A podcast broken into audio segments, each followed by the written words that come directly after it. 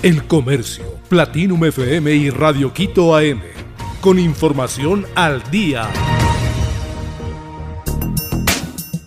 Guillermo Lazo anuncia la reducción del precio de los combustibles. El presidente de Ecuador, Guillermo Lazo, ofreció una cadena nacional pasadas las 22 horas de este domingo 26 de junio del 2022. El mensaje a la nación se cumple en medio del debate que lleva adelante la Asamblea Nacional en cuanto a su posible destitución. En un primer momento señaló que el viernes 24 de junio tomaron decisiones para que los miembros del movimiento indígena puedan volver a sus comunidades. También destacó que derogó el estado de excepción, pero que esto no ha significado ningún cambio en la actitud de los manifestantes explicó que ha mantenido diálogo con varios miembros de la sociedad civil, como alcaldes, prefectos, dirigentes indígenas, asambleístas, la iglesia, y que llegaron con todos a la misma conclusión, volver a la normalidad. El punto de concordancia señaló que es el costo de los combustibles. En este sentido informó de la reducción del costo del galón de la gasolina extra y ecopaís y del diésel, este factor no es el que origina los problemas de los ecuatorianos. Hemos decidido reducir el precio de la gasolina extra y ecopaís en 10 centavos por galón, el diésel también en 10 centavos.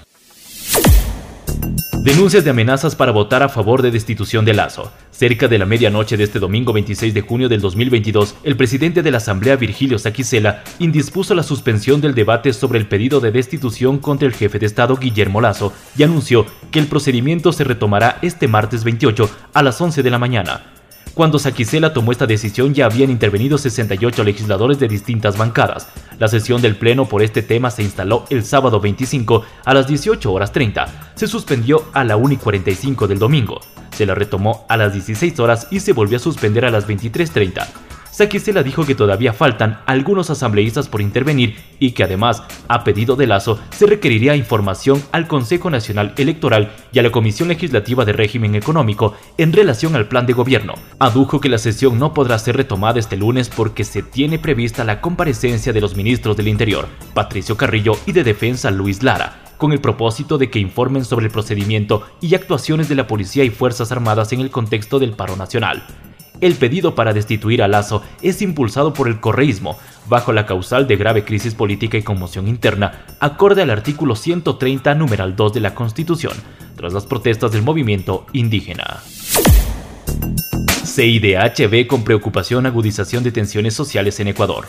La Comisión Interamericana de Derechos Humanos CIDH y su Relatoria Especial para la Libertad de Expresión comunicaron este viernes 24 de junio del 2022 que ven con preocupación la agudización de las tensiones sociales en Ecuador en el contexto del paro nacional e insta un diálogo urgente la CIDH urge a que se realicen todos los esfuerzos necesarios para que se adelante un proceso de diálogo efectivo, inclusivo e intercultural, atendiendo las demandas de grupos que históricamente han estado en situación de vulnerabilidad y con pleno respeto a los derechos humanos, recoge un comunicado. Respecto a los hechos de violencia, los organismos dijeron que reprueban todo acto de violencia cometido en contextos de manifestaciones, por lo que hace un llamado a investigar, juzgar y sancionar a los responsables de delitos, garantizando el debido proceso legal. También le recordó al Estado que debe actuar sobre la base de la licitud de las protestas como manifestación de los derechos de asociación, libertad de expresión y reunión pacífica.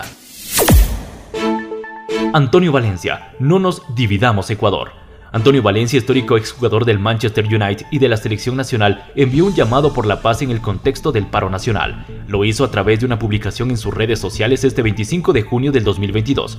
Ecuador afronta desde el lunes 13 de julio del 2022 un paro que tiene a Quito, su capital, como epicentro de las protestas y reclamos de varios grupos sociales. Los clubes de fútbol han paralizado y reprogramado sus actividades por el conflicto. Así, el reinicio de la Liga Pro Serie A se aplazó para la segunda semana de julio. La Serie B suspendió sus fechas. La Copa Ecuador reprogramó seis partidos de los 16 avos de final y la Tri Femenina no pudo jugar dos partidos amistosos ante Panamá. No nos dividamos Ecuador, somos una sola patria, hagamos la paz, es el mensaje del Toño, acompañado de un video en el que se observa a aficionados de la Tri reunidos en distintos puntos para celebrar sus triunfos. Cuando pierde Ecuador, perdemos todos, se escucha en el relato. Esteban Carvajal tiene apenas tres años cuando recibió su primera batería. Fue un obsequio de sus padres. Ese recuerdo junto a las veces que tocó con su papá está almacenado en su memoria. Lo desempolva para revivir sus inicios de la música. Esteban lleva el ritmo en su ADN. Su padre Alfredo es parte de Narcosis, una de las bandas de thrash metal más importantes del país. Creció escuchando rock clásico. Su infancia y juventud giró alrededor de la música y su adultez no sería la excepción. Los sonidos que se desprenden de las guitarras, sintetizador, pero sobre todo de la batería, su instrumento preferido, alegran su vida. Por eso, y para perfeccionar lo aprendido con su padre, acudió a la universidad. Estudió tres años en Quito y el cuarto año lo cursó en un centro de educación superior en Los Ángeles, Estados Unidos.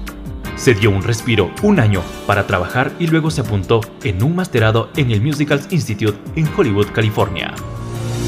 El Comercio, Platinum FM y Radio Quito AM. Con información al día.